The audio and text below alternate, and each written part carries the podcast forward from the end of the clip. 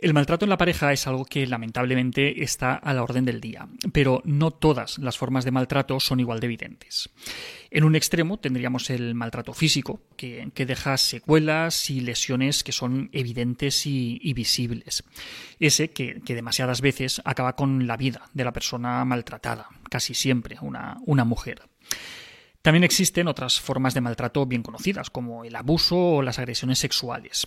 luego también está el maltrato psicológico, que no implica golpes, pero tampoco suele caracterizarse por su sutileza. Pueden haber gritos, amenazas, humillaciones, desprecio.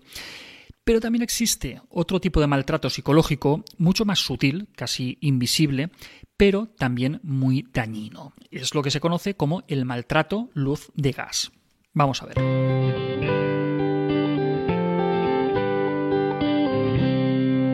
Este concepto de, luz de gas no, es nuevo. El término tiene su origen en la película de 1944 Gaslight, eh, literalmente luz de gas, en la que un hombre intenta convencer a su mujer de que está loca y manipula objetos de, su entorno, insiste en que se equivoca constantemente, que todo son imaginaciones suyas, que, que exagera, modifica hasta tal punto la percepción de la realidad de su mujer que ésta al final llega realmente a la locura.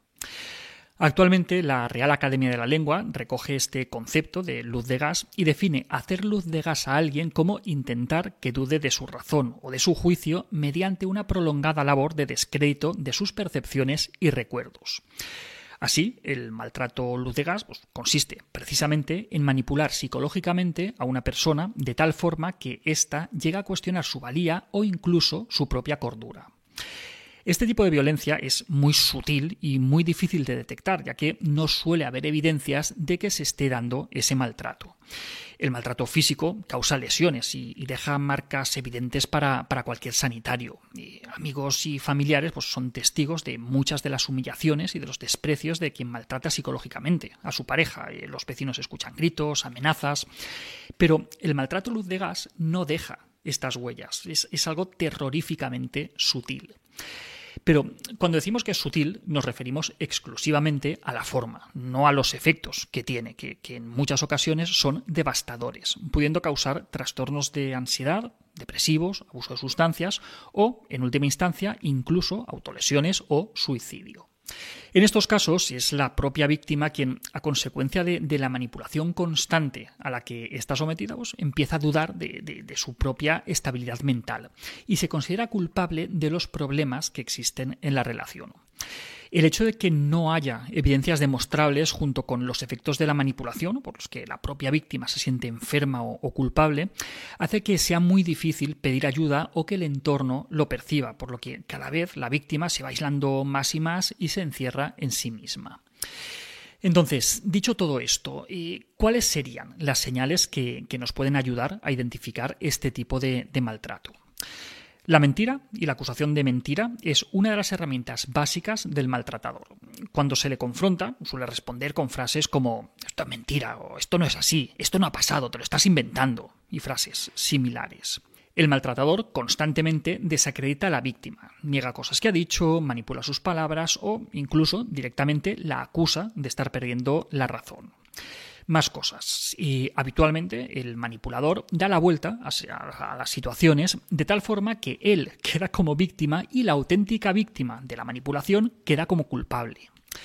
La víctima eh, duda de la propia realidad y se siente confundida por los mensajes del, maltratador.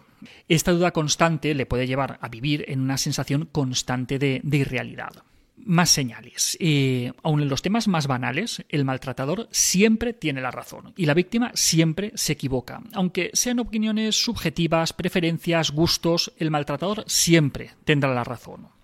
Seguimos. El maltratador aleja a la víctima de su familia y de sus amistades, tanto de forma directa como de forma indirecta.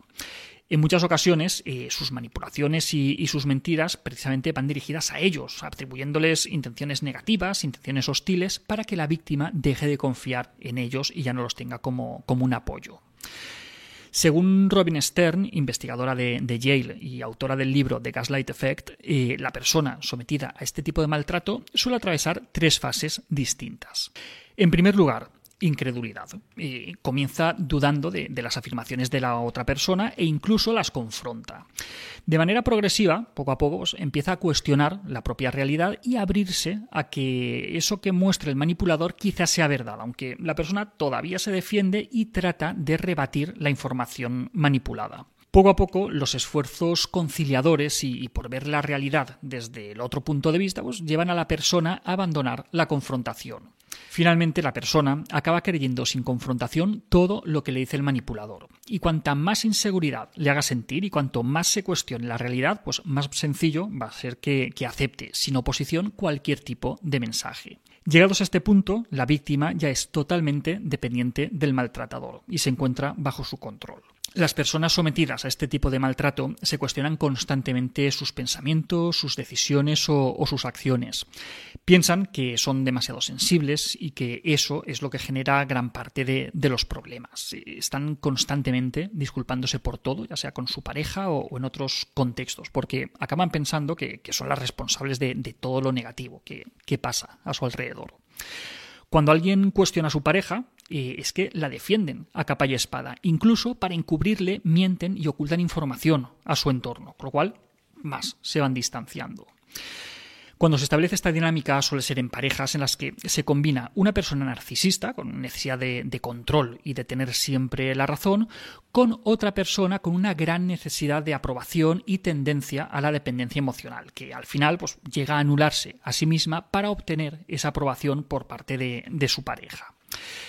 Salir de, este tipo de maltrato es, difícil porque muchas veces es invisible para, el entorno incluso para, la propia víctima.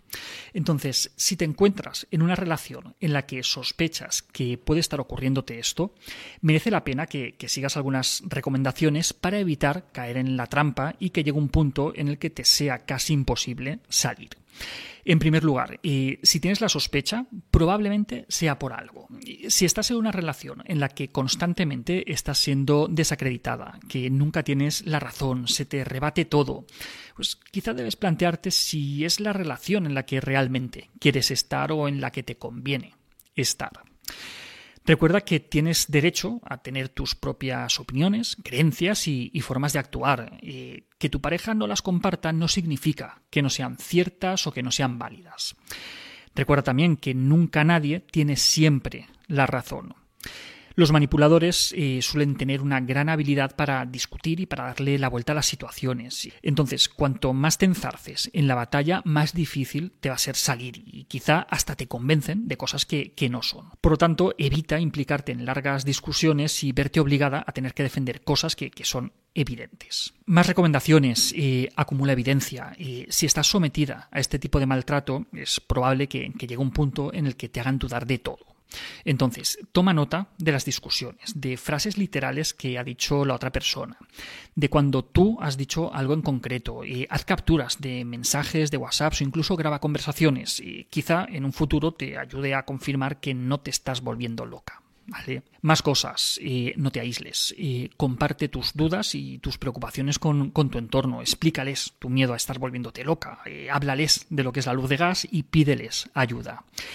Y finalmente, pues, consulta con un profesional. Y consultar con una psicóloga o con un psicólogo te puede ayudar a identificar con mayor certeza las señales del maltrato, te ayudará a recobrar la confianza en ti misma y te dará recursos para poder salir de esta situación. Y si alguna persona de vuestro entorno sospecháis que está en una situación similar, compartid con ella este vídeo y estad pendientes de esta persona, estad a su lado, porque quizá vuestra ayuda es lo que les permite poder salir de esa situación en la que están. Y hasta aquí otra píldora de psicología. Si os ha gustado podéis ayudarnos compartiéndola. Además tenéis muchos más vídeos, muchos más artículos en el canal de YouTube y en albertosoler.es. Y en todas las librerías nuestros libros Hijos y Padres Felices, Niños sin Etiquetas y nuestros cuentos infantiles. Tengo miedo y tengo un nudo en la barriga.